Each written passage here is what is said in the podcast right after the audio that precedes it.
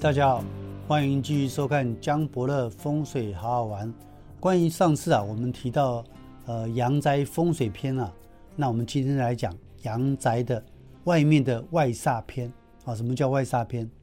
在居家风水里面啊，有些可能面临所谓的呃高压电塔，面临桥墩，那有些人可能面临路冲，有些人可能面临壁刀啊，有些人住家对面。哦，一大堆的水塔犯小人啊，甚至呢，整个都是。那如何来改变呢？啊，因为还有分，你是单层楼的，还有南部的，中南部很多透天的。呃，通常啊，外煞会影响到你的健康。外煞影响到你的健康啊，比如说你可能在东方有外煞，你的脚可能出问题；你在房子的正前方有外煞，头部出问题。啊，在西南方啊，可能胃肠出问题；在西方可能肝肺出问题；在北方可能肾脏出问题；可能南方啊就是心脏出问题。到底啊，外煞要如何避免？这个是非常一个高深的学问。有时候去看客人家里，客人家里有挂八卦，啊，老师问他说：“啊，你这个八卦怎么弄的？是哪个老师帮你弄的？”他说：“没有，我到佛具店哦。”我买个镜子，啊，如果绕三圈就挂上去了。正常一个八卦一定要开光，开光呢还要经过啊，这个人是什么人？比如江伯乐什么时候出生啊？住家在哪里？要根据那个地点来开光才有效。如果你是纯粹绕三圈过个炉火就会有效，那是不可能的代际。很多人又问到说，老师。我要买一个山海镇，老师要跟各位讲，山海镇也是没有什么用的东西。山海镇啊，各位可以 Google 哈，应该是民国六十八年，不一个法师还是一个道士发明的镜子。为什么？古早时代哪有镜子啊？但只用五千年、四千年、三千年、七千年以上，咱拢是用八卦、八卦桃木。八卦桃木来化煞，那个效果最好，因为本身桃木就可以化煞，八卦可以化煞。那老师建议你用八卦桃木撕咬剑，狮子可以避煞，所以这个效果非常非常好。中国啊，自五千年以来都是八卦桃木撕咬剑，那用什么山海镇镜子嘛，叫。几百年的产物啊！山海镇在台湾来讲是民国六十八年法师道士发明的，但是老师认为八卦桃木撕咬剑才是最有效的避煞的圣品。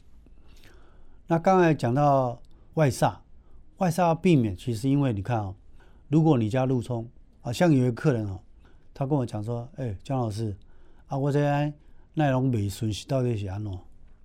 啊，结果。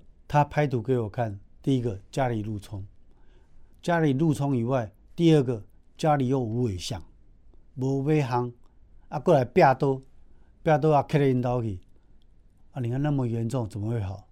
所以老师还是建议啊观众朋友用桃木八卦撕咬剑，请记得哦，桃木八卦撕咬剑，这个才是最有效的。路冲。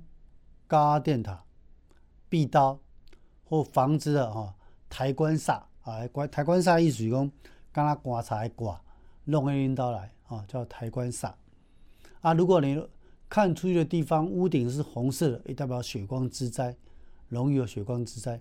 如果黑色的啊啊，比较容易有官司啊。如果你面对高架桥，叫开门碰壁哦。面对高架桥，这个东西非常的多。好像啊，新生北路高架桥，好像那个呃环仁南路，台北这个环仁南路，哦，开门碰壁，哦，像市民大道开门碰到柱子一大堆，电都做不起来，为什么？啊，你开门弄壁，没他做起来，哦，这个时候桃木八卦四爻剑就能够非常有效的帮你破煞。那中南部的观众朋友很多。有药罐煞，还有犯小人，对，初二定啊，啊，加一水塔啊，一个水塔一个小人，十个水塔十个小人，二十个水塔，每工拢叫小人啊，如何避免一个八卦就可以破解掉整一一整层楼啊？比如你住二楼，整八卦它就破掉啊。啊，如果你透天的，你可能一二三四楼，那老师建议一二三四楼可能都要装哦，装桃木八卦四爻剑。这个是要根据你家的地址去开光做化煞才有作用。那很多观众朋友拢叫喜欢自己买一个八卦镜，买一个桃木啊，啊买一个上海镇盖楼会啊挂起好啊，老师都觉得很好笑。好像老师到英哥客人家挂了大概八颗了啊，套天嘛啊啊四盏前后拢挂挂八粒啊，但还是有煞。他爸爸。啊，他妈妈都死掉了啊！但那个跟阳宅风水比较没关，跟祖先比较有关啊。当然，我如果我们有机会，也可以来谈祖先风水。那今天来跟各位谈谈所谓的外煞篇，因为外煞对居住者的健康会产生影响啊，所以我们得什么病都以八卦的方位来决定。东方主脚，西方主肝肺。